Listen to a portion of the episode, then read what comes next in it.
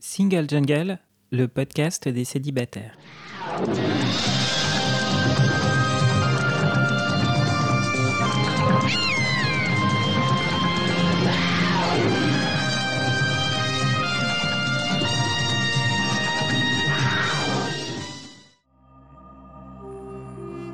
Je suis Louisa Amara et j'ai créé Single Jungle, un podcast dédié aux célibataires. Nous sommes plus de 100 millions dans le monde. En France, l'INSEE estime qu'il y a 41,3% de célibataires, au sens juridique. En effet, les personnes divorcées, dépaxées, séparées, veuves ne sont pas comptées. Nous sommes donc très nombreux et surtout nombreuses. Pourtant, on nous répète que la norme, c'est le couple. Eh bien, ça n'est plus vrai. Dans ce podcast, je reçois des autrices, des auteurs, des expertes du sujet, mais aussi et surtout des célibataires qui nous racontent leur parcours. Ce podcast, c'est le vôtre. Bienvenue Bonjour et bienvenue dans ce nouvel épisode de Single Jungle. Aujourd'hui, je suis avec Daisy le tourneur. Bonjour Daisy. Bonjour Louisa. On va parler de ton livre qui s'appelle On ne naît pas mec, petit traité féministe sur les masculinités. Et avant ça, comme d'habitude, on va se situer. Euh, je commence. Donc, je suis Louisa Amara, j'ai 42 ans. Je suis une femme cis, hétéro, grosse, racisée, d'origine algérienne par mes deux parents, kabyle par mon père et ça fait déjà beaucoup de détails. Tu peux en dire autant ou moins si tu le souhaites. Oui, bah, je vais essayer d'en dire au moins autant. Je suis euh, une femme euh, trans, euh, lesbienne. Je suis blanche de classe moyenne j'ai 40 ans. Je n'ai pas bu d'alcool depuis hier soir. euh, non. Je travaille dans la communication euh, la journée et euh, j'écris des. J'ai écrit un livre sur mon temps libre, on va dire. Et puis je suis, je suis pas célibataire puisque c'est quand même un peu le thème du podcast. Je suis dans plusieurs relations en fait, des relations. J'ai plusieurs partenaires. Voilà. Super, on va pouvoir euh, développer tout ça. Euh, et je trouve très intéressant que tu précises euh, ta classe sociale, parce que c'est effectivement important de, se situer de cette manière-là. Donc je vais le préciser. Moi, je suis ce qu'on appelle un transfuge de classe. Donc j'ai des parents qui sont d'origine classe ouvrière, classe moyenne, mais plutôt bas, euh, la classe moyenne. Euh, bon, je vais pas tout définir ici, vous irez voir sur l'INSEE, Passion Stat. Et donc, je suis passée à un autre stade euh, de classe. Donc, je suis passée à la classe qu'on appelle CSP, la classe catégorie socio-professionnelle supérieure. Ça veut dire que je suis cadre et donc que je gagne précisément plus que 60% des Français. Donc voilà, je m'assume en tant que on dit même le mot bourgeoise. C'est la contraction de beurre et de bourgeoisie. Je, vais essayer de récupérer ce stigmate et de, l'assumer euh, complètement. Euh, je suis fière de mon parcours. Soyez fiers de vos parcours. Donc, Daisy, on va parler euh, de ton livre et peut-être en tirant un peu le fil. Tout a commencé par ton, ton blog et tes dessins. Est-ce que tu peux en parler? Ouais, donc en fait, euh, ça a commencé en 2017 quand j'ai lancé un blog qui s'appelait à l'époque euh, Le M'expliqueur. C'était euh, avant ma transition. moi, j'ai toujours, toujours écrit et ça voulait dire depuis, depuis pas mal d'années déjà à ce moment-là que j'écrivais sur des blogs. J'étais un peu à la recherche d'un nouveau projet de, blog, d'écriture, quelque chose de, créatif à faire. Et un jour, je me suis dit, ouais, voilà, je suis, je suis trop à l'aise dans ma masculinité euh, comme euh, je l'avais euh, jamais été jusque-là parce que pour tout un tas de raisons je me sentais pas à ma place. Et dans cette petite période je me suis dit ok ouais j'arrive à assumer d'être un, homme féministe qui fait la vaisselle et tous ces trucs là trop déconstruits je vais essayer de d'en parler et de, de, parler de féminisme d'un point de vue masculin parce qu'il me semblait que c'était c'était la seule façon pour moi d'en parler sans, euh, sans prendre la place euh, des femmes, en fait. Euh, et je pense que la, place des hommes dans le féminisme, elle est toujours un peu, un peu compliquée à trouver. Il y en a qui n'hésitent pas à prendre leur place. Je croyais vraiment, début 2017, en faisant ça, avoir trouvé euh, effectivement ma place à moi et ma façon de, de m'impliquer dans, dans, ce combat qui, euh, qui m'intéressait beaucoup. Et il y a beaucoup de gens qui étaient très contents euh, de ça, puisque j'ai assez rapidement été invité après avoir fait trois billets de blog pas terribles, j'étais invité dans des podcasts, dans des, à la radio, pour un documentaire télé et tout. les gens s'arrachaient un homme féministe. Mais en fait, moi, au contraire, ça m'a assez vite mise mal à l'aise, tout ça. Et en fait, ça a vraiment joué dans ma prise de conscience euh, du fait que je, je, voulais transitionner en fait et je voulais devenir une femme. Donc euh, ça a été un parcours euh, assez rapide parce que c'était évidemment il n'y avait pas que le blog dans cette histoire, il y avait beaucoup de choses dans ma vie personnelle aussi. Mais un an après avoir lancé le blog, j'ai réalisé que, que, je voulais transitionner. Et j'ai encore passé un petit moment à présenter le blog sous le nom Le M'Expliqueur avant de, de changer il y a quelques années de ça, du coup, euh, d'être out et euh, d'appeler ça euh, l'âme expliqueuse. Et c'est tout ce travail sur le blog qui m'a amené en fait à rentrer en contact avec les éditions Zone et à en faire un livre. Je vais en profiter au passage pour les gens qui seraient intéressés vous pouvez avoir une, relativement bonne idée de ce qu'il y aura dans le livre en allant voir le blog.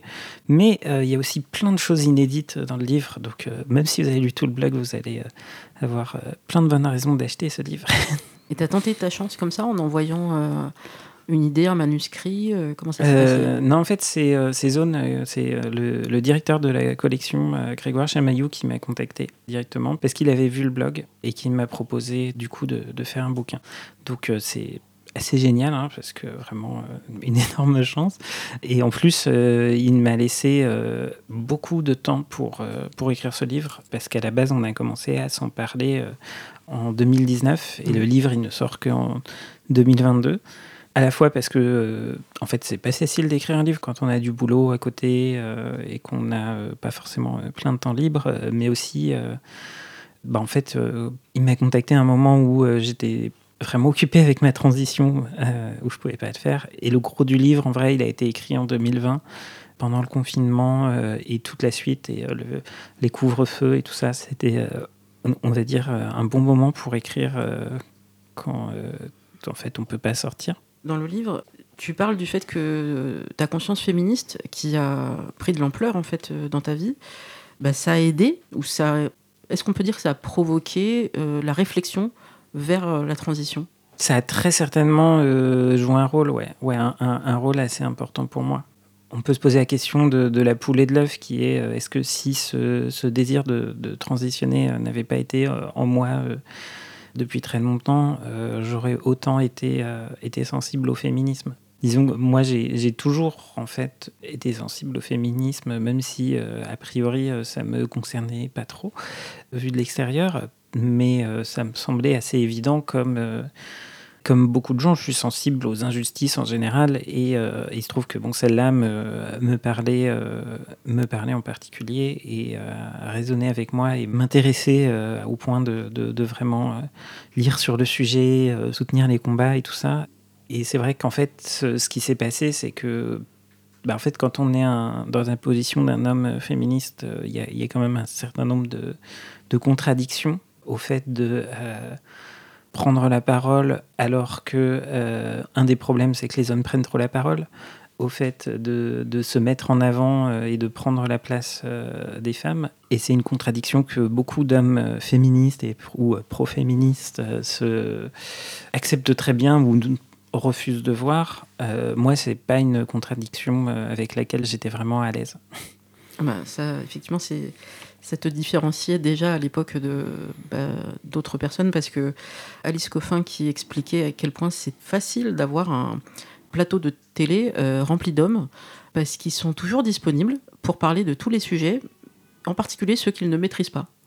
Alors que inversement, lorsqu'on appelle une femme même experte de son sujet, elle se sent pas forcément légitime sur l'ensemble du sujet. Voilà, il va y avoir des dynamiques très différentes. Il y a un terme comme ça, je crois que c'est ultra-crépidarisme. Il faudra que je retrouve euh, vraiment l'orthographe, mais c'est ça. C'est vraiment euh, pouvoir parler de tous les sujets sans, sans aucun souci, même si on ne les maîtrise pas. Et c'est quelque chose qui est plutôt pratiqué euh, par, par des hommes. Et cette prise de parole, bah, elle est problématique dans l'espace médiatique, mais je dirais même aussi culturel. Tu, tu parles aussi de, de ce décalage. Par exemple, si on prend juste le monde littéraire, on sait qu'il y a plus de lectrices qu'il n'y a de lecteurs Pour autant, ceux qui sont portés au nu, ceux qui ont énormément de prix, bah, statistiquement, c'est plutôt des hommes. Il y a voilà, toutes ces dynamiques-là qui sont évoquées notamment dans, ton livre. On va essayer de revenir peut-être sur une de mes premières questions qui était ce livre, quand on l'écrit, et qui s'appelle donc On ne naît pas mec, il s'adresse à qui au départ quand tu l'écris? C'est assez, euh, assez difficile à dire parce qu'en fait, à la base, quand j'avais commencé le blog et à écrire euh, certains des textes qui sont retrouvés dans le livre, en tant qu'homme, je me disais vraiment que j'allais m'adresser aux hommes. Et que, euh, effectivement, il y a un truc de les hommes vont plus écouter les hommes. Du coup, je me disais autant que, que ce soit un homme qui, qui leur parle et cette fois-là, ils vont, ils vont entendre ce qu'on leur dit. Et c'est vrai que c'est un phénomène qu'on voit beaucoup un jour, j'ai été euh, invité euh, à un événement, euh, une sorte d'une table ronde. C'était au ministère de la Culture. C'était le, 8 mars et j'étais. C'était pas, très longtemps avant que, que je fasse mon coming out. J'étais venu parler du coup de, féminisme et de la place des hommes dans le féminisme sur scène. Je trouvais ça honnêtement un peu problématique qu'ils aient invité que des hommes puisque à l'époque, il me pensait un homme euh, sur le plateau, mais euh, en fait, clairement, à la base, ils avaient invité des femmes et, euh, aucune n'est venue parce que le 8 mars, quand tu es une féministe un peu vue, en vue, tu es très demandée. Et tu ne vas pas aux tables rondes où tu n'es pas payé, ou en tout cas, c'est pas ta priorité. Mhm. Et euh, donc, même si c'était au ministère de la Culture, c'était au sous-sol et c'était un peu euh, juste pour les employés à leur pause du midi, euh, c'était pas du tout un truc prestigieux. À la fin, il y a un, des mecs de l'assistance qui m'a dit Ah oui, je trouvais ça super intéressant ton, ton blog parce que on l'a lu un peu avec des copains et il y en a un qui a dit Si j'avais pas su, j'aurais cru que c'était écrit par une lesbienne hystérique moi, ça m'avait fait bien marrer euh, parce que je savais à l'époque que, mon destin, c'était d'être une, lesbienne hystérique. Mais du coup, euh, voilà, il me disait ça vraiment dans le sens où euh, il a écouté un peu plus parce que parce c'était un mec qui le disait. Du coup, pour revenir à la question, la question de base, en écrivant, j'ai un peu perdu, aussi en écrivant le blog au fil des années, bah, je me suis un peu radicalisé, on va dire, dans mes propos. Euh, c'est aussi parce que j'ai fait euh, davantage de recherches et que je savais un peu plus euh, de, quoi je parlais en termes de féminisme et que j'ai trouvé des affinités dans, le, dans un discours féministe assez radical et matérialiste qui est pas forcément le plus celui qui va le mieux le mieux être accueilli par les hommes. Et en fait les lecteurs masculins qui étaient peut-être la moitié du blog au début ont euh, petit à petit euh, disparu ou alors euh, beaucoup. il me reste maintenant sur le blog beaucoup de, de, mecs masculins qui viennent me dire que j'ai tort sur tout. Ça fait que maintenant, je veux pas dire que j'ai écrit un livre sur les mecs qui ne s'adresse pas aux mecs parce que je pense qu'il y a quand même des hommes qui vont le lire. J'espère, mais en fait je préférais pas penser euh, à qui va le lire. J'ai surtout pensé à, moi, en fait. Je me suis posé les questions qui m'intéressaient moi. J'ai euh, un peu raconté ma vie. J'ai euh, essayé de, comprendre les trucs avec une, certaine curiosité intellectuelle. Et après, ne pas en faire un, manuel en me disant voilà, je vais l'écrire pour les hommes pour qu'ils se remettent en question ou quoi. je vais l'écrire pour les femmes pour qu'elles remettre en question les hommes autour d'eux ou je ne sais pas quoi. J'ai écrit ce bouquin et on va voir euh, la réception et comment, comment il est lu et par qui. On verra bien. Alors je ne sais pas si c'est euh, la, meilleure, euh, meilleure approche d'un point de vue marketing, mais en tout cas c'est la meilleure façon que j'ai trouvé d'écrire un livre qui, en gros en écrivant un livre qui m'intéresse moi, je me suis dit que ça intéresserait d'autres gens.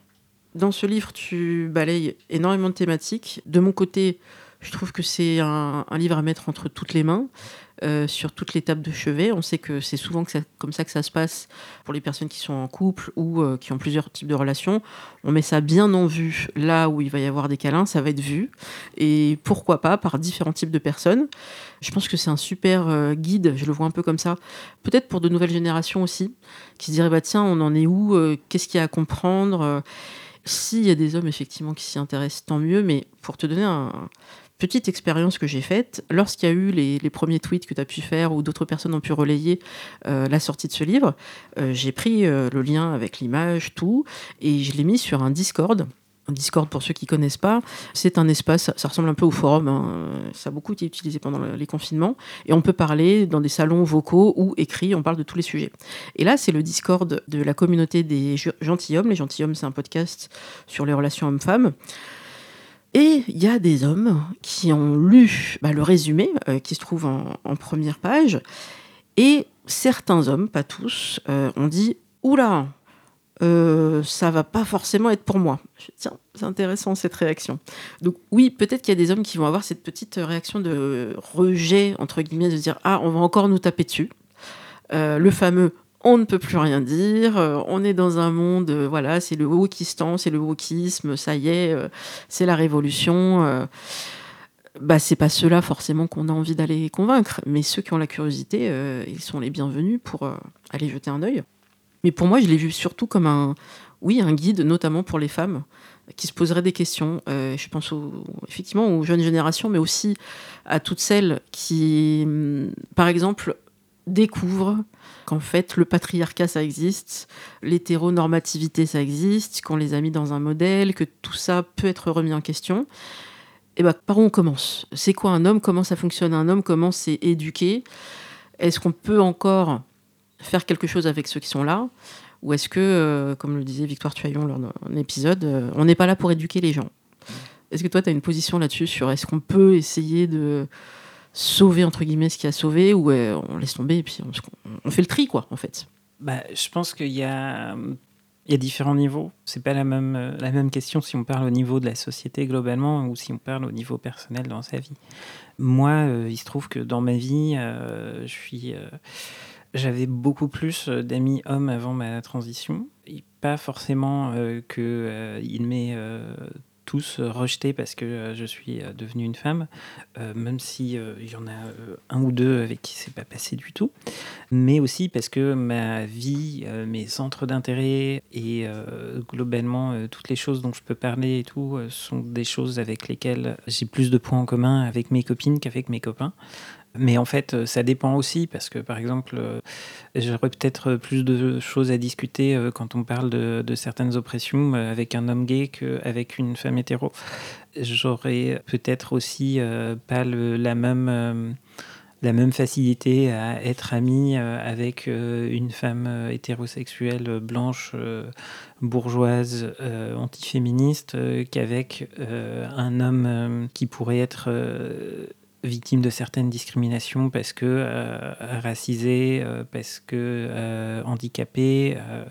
en fait, nos relations ne sont pas uniquement définies sur, sur l'axe du genre. On peut créer aussi et trouver des, des, solidarités sur d'autres sujets que le féminisme ou entre le féminisme et un autre combat avec des mecs, etc. là, il se trouve que moi, j'ai écrit un bouquin qui parle de qui parle très principalement de, genre. Et du coup, euh, forcément, euh, ça va toucher des hommes euh, à, quelque chose de très personnel, puisque on parle vraiment de leur construction en tant qu'hommes. Mais une chose que je dis toujours, c'est que ils sont pas que des hommes. Ils sont aussi des des gens qui ont un travail, des gens qui ont une famille, qui ont tout un tas de, de choses dans leur vie et d'activités. Je pense qu'un livre féministe qui met pas les hommes euh, un minimum mal à l'aise, il a probablement euh, un peu raté sa cible. Tout comme un livre euh, qui parle de, lutte des classes que les patrons adoreraient et qui, mettraient, diraient oh, c'est vraiment génial ce truc. Je me dis, il y, y, aurait anguille sous roche. Donc forcément, j'ai pas écrit un livre pour mettre les hommes à l'aise. Je l'ai pas écrit non plus comme une comme une attaque euh, à, à, boulet rouge. Mais euh, je sais que ce sera, ce sera reçu comme ça par, par beaucoup d'hommes parce que, euh, parce que j'ai pas été tendre non plus. J'ai essayé d'être, on va dire, objective, en tout cas aussi, aussi objective qu'on peut l'être dans un sujet où tout le monde est partie prenante au final. Quand il s'agit de, de, féminisme, en fait, dès qu'on est, on va dire, un peu objective, rien qu'en citant les, vrais faits, les vrais chiffres, etc., on est déjà euh, trop radical et trop méchante pour beaucoup d'hommes. Et je pense que quand on essaye de nous ramener à la question de euh, est-ce que euh, mais vous détestez les hommes en fait. Euh, vous vous êtes misandre, c'est une façon aussi de ramener le débat sur sur un plan de l'affect, un plan émotionnel. En tant que femme, on a un peu l'habitude qu'on nous ramène à ça. Je pense qu'on est assez, euh, on a assez l'expérience de, ça pour euh, savoir que euh, c'est un piège, quoi, et que j'ai pas écrit ce livre juste pour pour crier mon ras-le-bol. J'ai essayé de, de, m'appuyer sur sur de la science, des sciences sociales, mais aussi il y a aussi de la biologie. Il y a y a aussi de mon expérience personnelle, évidemment. Il y a plein de choses dans ce livre, mais il n'y a pas que. C'est pas juste un coup de gueule, quoi. C'est assez. euh, C'est un minimum étayé ce que je dis. Si des, des mecs euh, se, se disent que sincèrement, euh, ils veulent changer un peu les choses dans les relations euh, hommes-femmes, je pense qu'il va falloir qu'ils se confrontent à des idées qui les mettent mal à l'aise. Bah, C'est un, peu le, le retour qu'avait eu Pauline Armange avec son livre. alors de, de mémoire, c'était Moi les hommes, je les déteste. C'était aux éditions Monstrographe. Et puis devant le succès, c'est parti aux éditions Le Nouvel Attila. Et euh, c'était allé euh, tellement loin qu'il y avait un, sénateur ou un député qui voulait faire interdire le livre, sans même l'avoir lu, bien sûr. Et elle avait, euh, alors sans comparer, euh, toi tu détailles beaucoup plus. Effectivement, c'est très sourcé et très documenté. Elle aussi, il y avait beaucoup de statistiques, mais euh, elle partait aussi pas mal euh, de son expérience de, bah, moi je suis, enfin elle, elle était donc femme en couple hétéro. Voilà, ça veut pas dire que je ne peux pas vivre bien cette relation, mais je suis consciente du monde dans lequel nous vivons. Et en fait, le sujet, c'est que les gens qui critiquaient n'avaient pas lu le livre, s'étaient arrêtés au titre qui était très fort. Et en fait, et c'est assumé aussi dans le tien, on est OK avec la misandrie euh, dès lors qu'elle fait des, beaucoup moins de victimes que la misogynie, par exemple. Ça, ça on, peut le, on peut le chiffrer. C'est plus une affirmation qu'une Ouais, question. en non, fait. mais c'est vrai qu'il y, y a cette phrase de Margaret Atwood qui dit euh, que euh, quand un homme a un rendez-vous avec une femme, il a peur que euh, de pas lui plaire ou qu'elle se moque de lui, euh, et euh, une femme a peur de se faire tuer. Euh, et c'est un peu la différence entre la misandrie et la misogynie. Euh, la misandrie, elle, peut- elle peut froisser des égaux. la misogynie, elle tue. Donc, euh, c'est pas vraiment des, des choses comparables. Ça, ce serait une belle euh, phrase pour une pancarte, pour une manif ou, ou sur un t-shirt.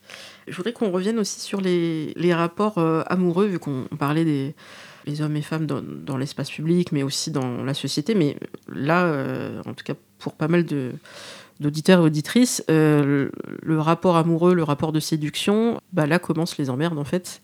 De est-ce qu'on va pouvoir se parler sans qu'il y ait forcément des rapports de domination donc Anthony Vincent disait dans un des épisodes euh, de Single Jungle, justement, il y a ce jeu de, du chat et de la souris, de fuis-moi, je te fuis, quelque chose qui est de l'ordre de la domination, quelque chose qui est de l'ordre de la déstabilisation. Euh, et donc on n'est pas dans une symétrie, et il y en a marre. Qu'est-ce que toi, dans tes travaux, euh, tu as pu découvrir, ou peut-être aussi dans, ta, dans tes relations, est-ce que c'est possible d'avoir des relations un peu plus équilibrées euh, dans le rapport de séduction et le rapport amoureux? Bah, je pense qu'il y a différentes façons d'avoir des, des rapports plus équilibrés. C'est vrai que on n'échappera pas, en fait, euh, tant qu'on est dans des relations hétérosexuelles, il y a un déséquilibre de pouvoir sur, euh, sur l'axe du genre. Après, euh, il, y a, il y a des choses qui vont aller renforcer ce déséquilibre qui sont par exemple non seulement voilà les hommes sont un peu dominants sur sur l'axe du genre beaucoup mais très souvent dans les couples hétéros c'est l'homme qui va gagner plus c'est aussi lui le plus vieux donc ça vient s'ajouter et, euh, et en fait euh, chacune de ces inégalités euh, elles vont se renforcer les unes les autres. Par exemple quand l'homme gagne plus et que la femme tombe enceinte, et ben après, ou même quand ils adoptent, c'est elle qui va, euh, entre guillemets, logiquement euh, mettre en pause sa carrière, parce que c'est elle qui gagne moins, donc euh, c'est logique que ce soit elle qui arrête pour s'occuper de l'enfant. Et c'est tout un tas de mécanismes comme ça qui vont faire que les inégalités vont non seulement aller en... Enfin, être posées dès le départ, mais vont aller en, s'aggravant au fil des années d'une relation. Alors après, moi je pense que un, superbe euh, moyen de, de, régler ça, c'est de, de, devenir lesbienne. Euh, mais euh, je sais que c'est pas facile pour tout le monde, malheureusement, et que c'est pas forcément une solution à proposer dans, dans l'immédiat, mais c'est bien de, s'ouvrir à la possibilité déjà dans l'esprit de dire que peut-être ça pourrait arriver. Après, euh, c'est pas non plus euh, le paradis de devenir lesbienne parce qu'on souffre de, de, la lesbophobie, euh, on peut être rejeté par ses parents, par la société au sens plus large, subir des agressions, etc. J'ai pas de solution absolue au-delà de ça aux relations. Après, effectivement, il y a ce dont tu parlais, les espèces de jeux qui se mettent en place, de je te cours après, euh, tu, ou je te force à me courir après, etc. Ça peut être très énervant. Moi, j'ai euh, j'ai un autre euh, truc particulier dans mes, dans mes relations personnelles, euh, c'est que je suis, euh, je suis autiste. J'ai été, euh, découvert ça sur le tard. J'en parle pas du tout dans le bouquin parce que justement quand je l'ai écrit, c'était encore pas encore quelque chose dont, que je savais et que oh, c'est encore un peu frais pour moi de d'avoir cette grille de lecture de pour euh, mieux comprendre euh, mon propre rapport au monde. Mais euh, une chose que j'ai réalisée, c'est qu'effectivement, bah, en fait, quand on est autiste, les jeux, tous ces jeux comme ça, moi, je ne sais pas y jouer. je sais pas les faire. Je prends un peu, j'ai un peu tendance à prendre les choses au premier degré. Et du coup, si, si tu as l'air distante avec moi, bah, moi, je vais juste comprendre que tu veux plus de moi et puis ok bye. Et du coup euh, je suis euh, aussi euh, très dans mes relations celles qui m'ont marché celles qui marchent. Ça a toujours été avec des gens qui sont plutôt du genre à jouer carte sur table.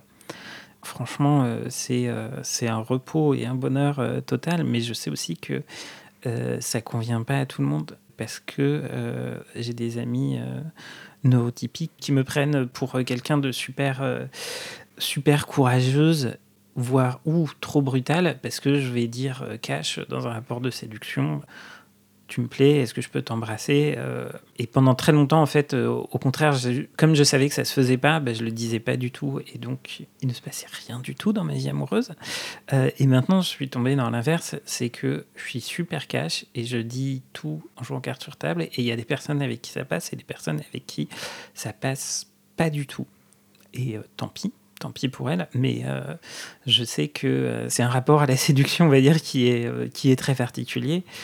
outre, outre le fait que je suis une femme trans lesbienne qui aussi assez petit, qui aussi a tout un tas de, petites particularités par rapport à ce qu'on va appeler la norme. Je fonctionne comme ça et j'essaie de trouver des personnes avec qui ça marche, mais je sais que même des personnes en fait qui, qui aimeraient bien que tout soit simple, que les petits jeux et tout, on en finisse, mhm. sont pas capables elles-mêmes en fait de dire les choses euh, aussi brutalement et honnêtement, ou pensent le dire, mais sont tellement euh, subtiles que pour une euh, personne comme moi, ça passe pas du tout.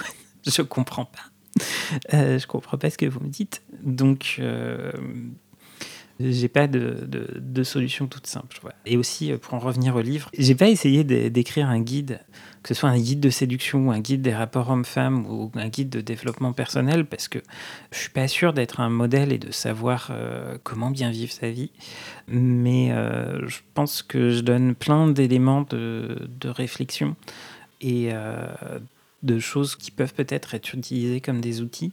Mais honnêtement, j'ai pas la solution pour les gens. J'espère juste que peut-être ça va les faire un peu réfléchir et trouver des choses dans leur vie euh, et puis euh, aussi des, envies de, de militer, de, de combattre. Après, c'est vrai que guide, c'est sans doute pas le, mot qui était approprié, mais euh, moi je vois plutôt ça comme un, un livre avec plein de clés de lecture. D'ailleurs, on n'est pas forcément obligé de le lire dans l'ordre. on peut prendre par, par chapitre et se dire, bah tiens, voilà, moi j'ai envie de mieux comprendre c'est quoi le mec déconstruit.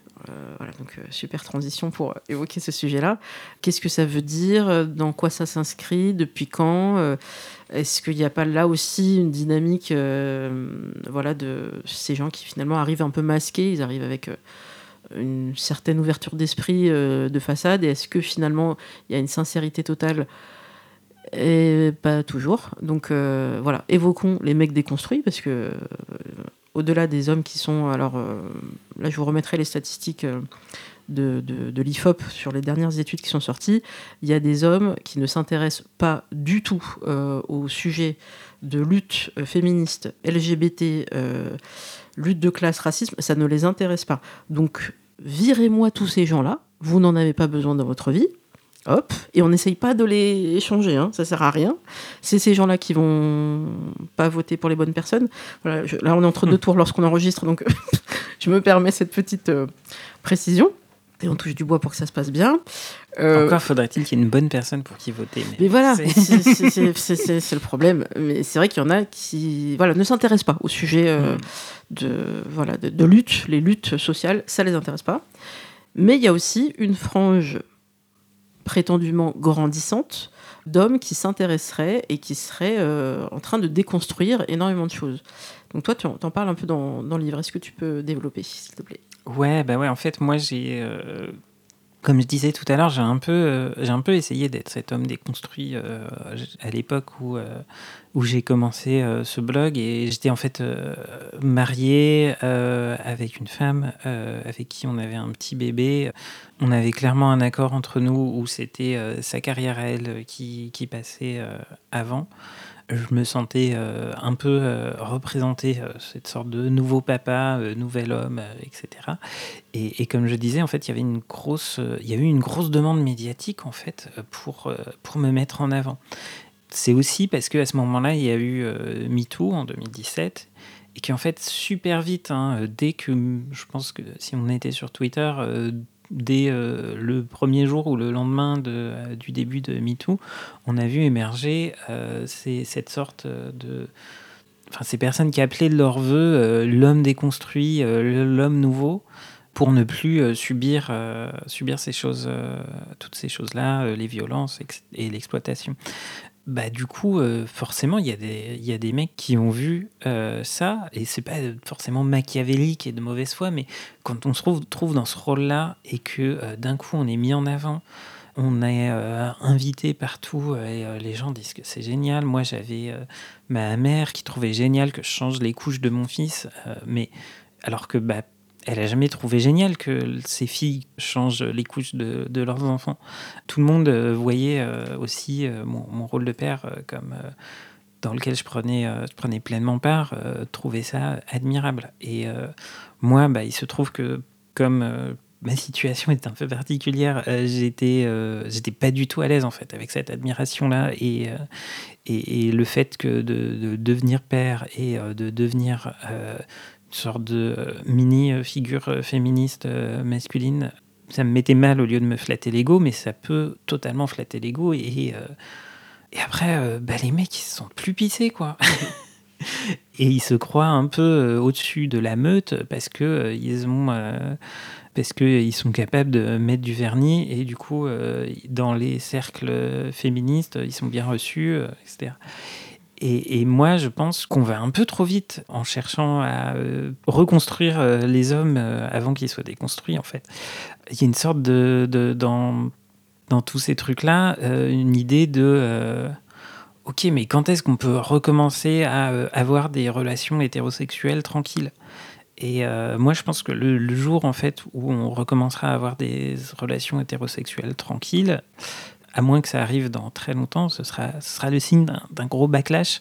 Ce sera le signe que, en fait, les femmes ont arrêté de, de l'ouvrir. Je pense que euh, les relations euh, hétérosexuelles euh, tranquilles, ça bénéficie aux hommes. Le but de mon, de mon livre, c'était pas de revenir à, à, quelque chose de tranquille. Très bien.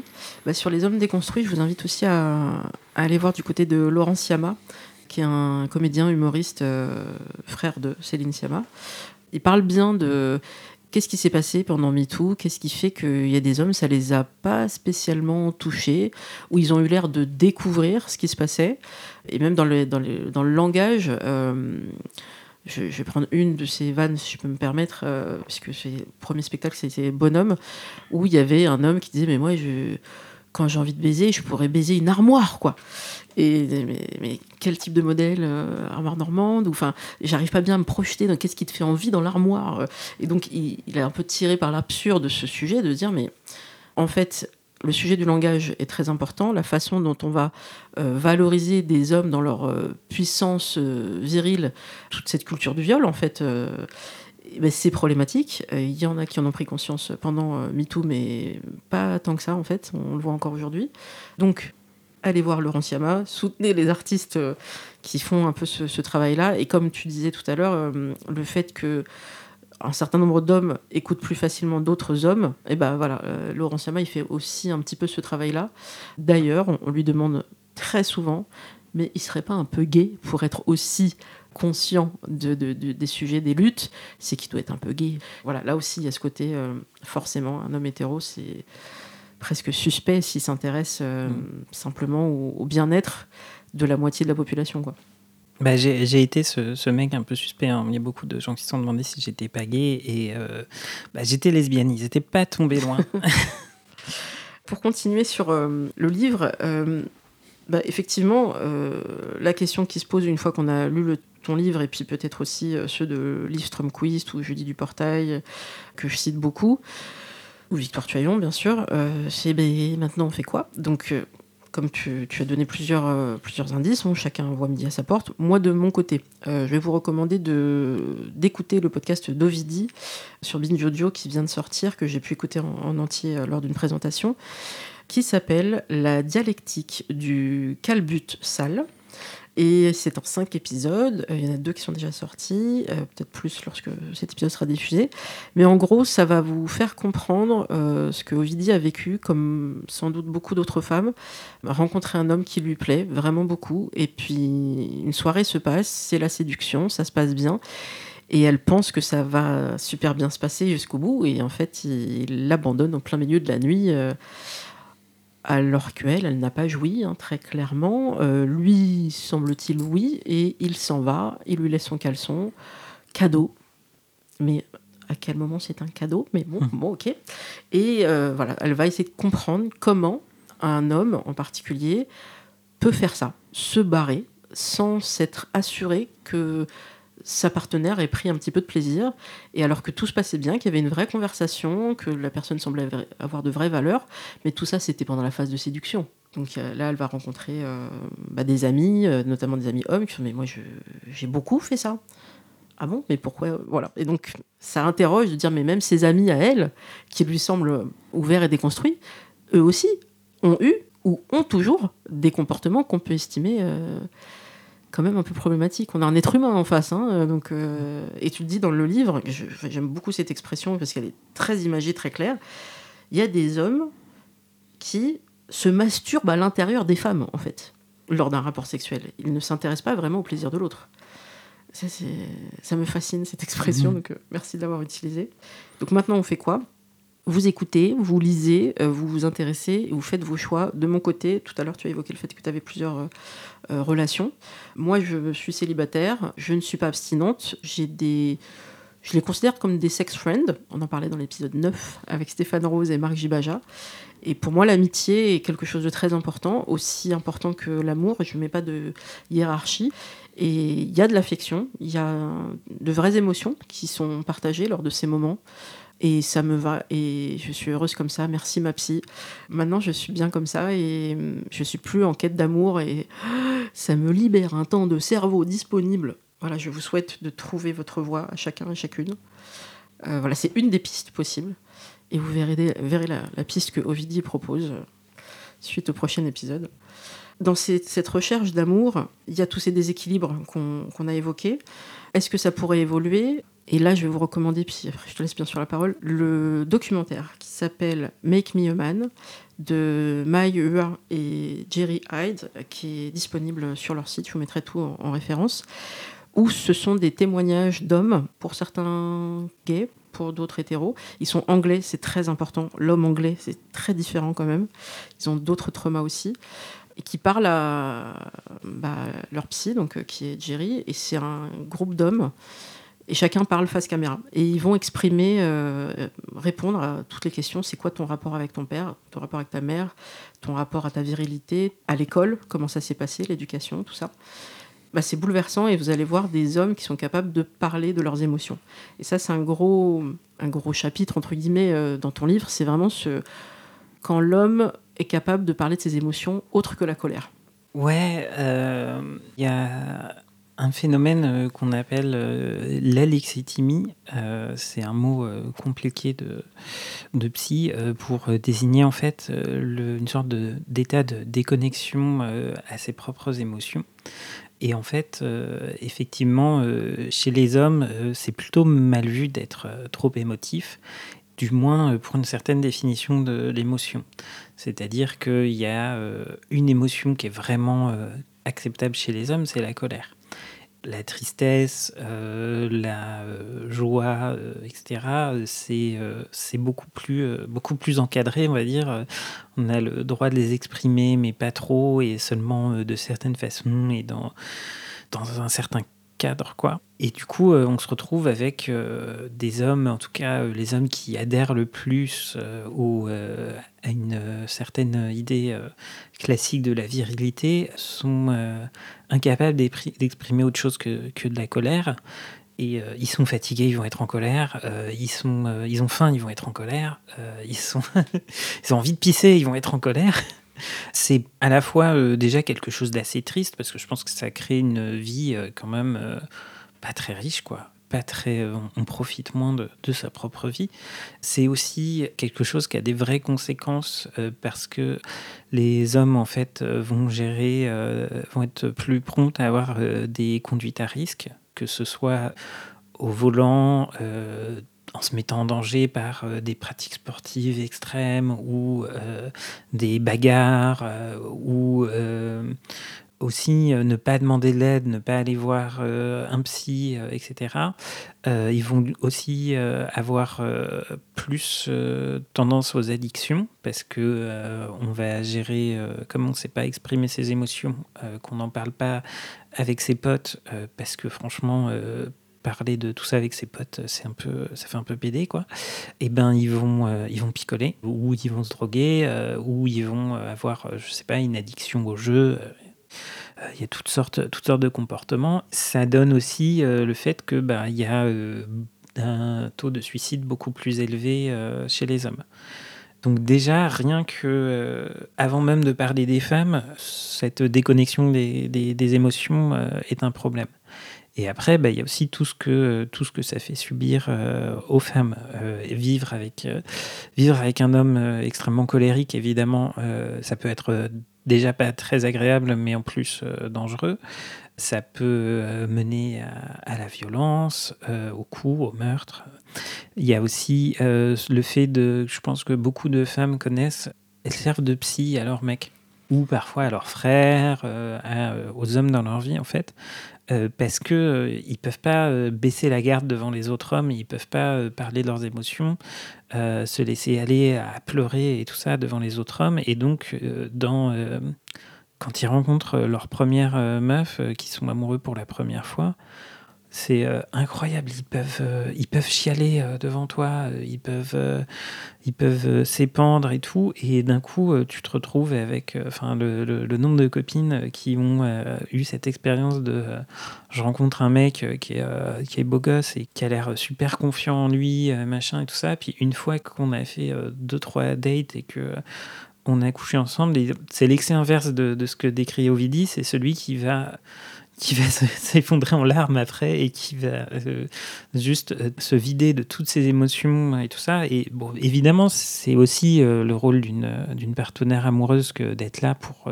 pour les émotions de son ou sa partenaire, mais parfois c'est beaucoup apporté pour une seule personne. Et c'est pas forcément, pas forcément très sain. Parce que évidemment, le mec qui ne sait pas gérer ses émotions et qui va se vider euh, auprès de toi euh, de tout ce qui va pas chez lui, quand toi tu lui parles de tes émotions à toi euh, avec ton propre langage qui est peut-être un peu plus sophistiqué, tu as un peu plus développé d'outils pour gérer ta vie émotionnelle, mais lui il sait pas quoi répondre parce qu'il a pas il a pas la boîte à outils. Donc voilà, c'est évidemment moins grave que les féminicides, tout ça, mais c'est une des, conséquences de la non-gestion des, émotions par les hommes. Et puis, dans le livre, j'essaie d'expliquer aussi pourquoi, en fait, on en est à cette construction des hommes pour la colère. Et c'est vrai qu'il y, a un truc aussi, c'est que la colère, elle donne, elle donne des résultats. En tout cas, quand on est un homme, la colère euh, peut donner des résultats, surtout un homme dans une position dominante dans la société. Quand mon patron se met en colère, je vais euh, faire un peu plus, je vais faire attention à sa colère et je vais essayer de lui apporter ce qu'il veut. Alors que quand, euh, en tant que femme, on se met en colère contre un homme dans tout un tas de situations, ben, on va être qualifié d'hystérique. Voilà, c'est, ça fait partie des choses dont je parle dans le chapitre sur les comment les émotions euh, en fait euh, sont, sont réparties entre les hommes et les femmes et euh, quelles sont les, dynamiques que ça crée? Et tout ça est illustré aussi en, dessin, donc c'est peut-être aussi un truc qui te différencie, en bizarre bien sûr, hein, de, des autres livres féministes je pense qu'il sera dans la, même pile que les livres que j'ai cités tout à l'heure, mais il y a des petites bulles de temps en temps, et c'est vrai que parfois en, une image, tu peux résumer euh, assez euh, rapidement ta pensée ou euh, bah, voilà, pourquoi parfois il y a un problème de dialogue, de dialogue de sourds euh, entre deux personnes. Je pense à un par exemple où il y a une espèce de scène de, drague lourde où la personne, euh, la femme dit non en fait, euh, non, je suis pas intéressée.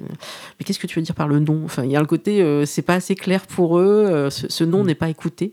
Le dessin, c'est quelque chose de, qui était déjà présent dans le blog. Tu vas continuer aussi à, à le faire, d'où le format aussi. Le, livre est plus grand euh, que les formats habituels, j'ai l'impression, que chez, chez Zone. Et ça te permet de pouvoir euh, dessiner. Donc euh, c'était important de, garder cette partie graphique. En fait, c'est ma façon de, fonctionner à moi aussi. À la base, je suis. J'ai pas l'air comme ça, mais je, suis un tout petit peu modeste quand même. parce que l'exercice d'être en interview et de parler de son bouquin et tout, je suis en train de me rendre compte, parce que c'est une des premières interviews sur mon bouquin que je fais euh, que euh, ça, euh, heurte un peu ma, modestie. Je me disais, je suis suis pas une chercheuse, je suis pas quelqu'un qui en fait raconte nécessairement beaucoup de choses totalement inédites. Je me place plutôt dans une position de vulgarisatrice je lis des théories de, de, chercheuses, euh, de, euh, de, psychologues, de sociologues, euh, tout un tas de, personnes. Et moi, je me dis que ce que je peux apporter de plus, c'est qu'en vrai, je suis un peu, un peu rigolote. J'ai une capacité peut-être à, à, résumer et à expliquer les choses un peu simplement et à aussi de façon, de façon un peu divertissante. Et parfois, une image vaut mille mots parce que des fois aussi, quand on lit une, thèse, c'est passionnant, il y a plein de détails et tout, mais on sait que euh, tout le monde euh, tout le monde peut pas se taper euh, des thèses, toutes les thèses du monde. Moi, la première. Et parfois, franchement, il y a des trucs qui sont tellement, quand on est féministe, qui sont tellement évidents et, fatigants, en fait, qu'on n'a plus envie toujours d'aller dans le détail. On a un peu envie de, régler ça avec un slogan, une punchline ou un dessin. Et voilà, euh, ces dessins, c'est aussi euh, ma façon de, lâcher la pression. Euh, il y a des choses où on n'a pas besoin d'intellectualiser 3000 ans. des fois, j'illustre des trucs, on sait qu'on a tout vécu ça, quoi. Et puis aussi un truc, c'est que à la base, euh, une des choses qui m'a fait euh, me lancer dans ce blog, c'était de, découvrir euh, Liv Stromquist dont tu parlais tout à l'heure. Mhm.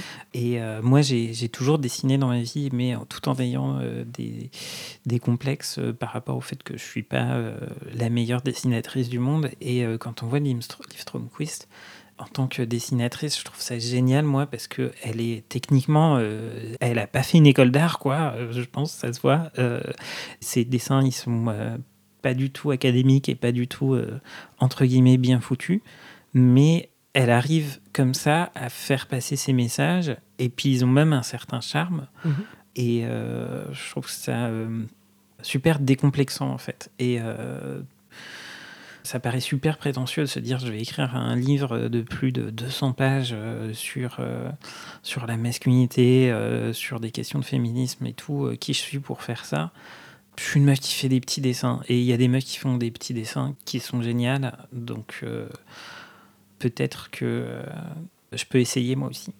Est-ce qu'il y a des, des, œuvres que tu voudrais recommander, même s'il y en a plein dans le livre? Parce que là, tu en as en tête peut-être j'ai envie de sortir un peu de, de recommander des trucs sur, euh, sur la masculinité parce que c'est vrai que j'en, ai, on en a beaucoup parlé là et que euh, je veux pas recommander la concurrence. non, et aussi qu'il y a une autre, euh, une autre chose, un autre sujet euh, pour lequel je suis beaucoup engagé qui est le militantisme euh, trans. Je fais partie d'un collectif qui s'appelle euh, Toutes des femmes et euh, on essaye de, lutter contre la transphobie dans, les médias, entre autres. Je voulais du coup recommander aussi une série en fait qui s'appelle Veneno. C'est une série espagnole qui parle d'une femme trans qui a vraiment existé en fait de sa vie surtout dans les années euh, 90 où elle est devenue euh, star de la télé dans une émission euh, un peu trash à la euh, Morandini, euh, le Morandini de l'époque, euh, ne zappez pas tout ça. Ça raconte euh, toute sa vie, ça peut être euh, assez dur euh, par moment parce qu'elle n'a pas eu euh, une vie assez rigolote. Et avant même de euh, rentrer dans le monde euh, impitoyable des médias, euh, c'était déjà euh, assez compliqué. Euh, mais cette série a vraiment la particularité euh, d'avoir en fait euh, beaucoup de femmes trans qui jouent des rôles de femmes trans dans les actrices. Il est adapté en fait d'une biographie de La Veneno qui a été écrite par une, une journaliste trans. Et franchement, ça donne un autre point de vue sur des, une figure qui... je ne sais pas si on en a une euh, qu'on peut euh, vraiment rapprocher euh, en France, mais en tout cas, c'est une figure qui était vraiment mal vue de la télé vulgaire des années 90. Moi, quand j'ai grandi à la télé, les seules femmes trans que je voyais, euh, c'était effectivement euh, dans des reportages sensationnalistes euh, et vraiment trash, où ils allaient filmer au bois de Boulogne, etc. Et où ils faisaient tout pour présenter ces femmes comme des espèces d'extraterrestres pas du tout les humaniser. Et cette, cette série, elle, elle prend ces figures-là qui m'ont toujours été un peu des figures de fascination euh, qui pouvaient à la fois être attirantes, mais aussi très euh, repoussoires et complètement altérisées. Ça fait euh, une série euh, super touchante et très belle sur, sur elle et sur, sur son milieu, sur d'où elle vient, où elle vivait. Je ne peux pas trop recommander de regarder cette série. Elle est géniale. Super. Bah, merci beaucoup, Daisy, pour cet entretien. Merci à toi. Vous pouvez donc retrouver Single Jungle sur toutes les applications de podcast et balado-diffusion. Coucou aux Québécois et à toute la francophonie. N'oubliez pas de mettre des étoiles sur Apple Podcast, ça aide les gens à le retrouver et ça fait redescendre cette saloperie de commentaires masculinistes que je n'arrive pas à enlever. Donc aidez-moi en mettant des étoiles et en mettant des commentaires. Vous pouvez aussi le faire sur Spotify, on peut mettre au moins des étoiles. Deezer, comme souvent malheureusement, est un peu à la traîne, mais ça va venir. Et vous pouvez le faire aussi sur Podcast Addict. Voilà, merci beaucoup et on se retrouve très bientôt pour un nouvel épisode. Merci, à bientôt.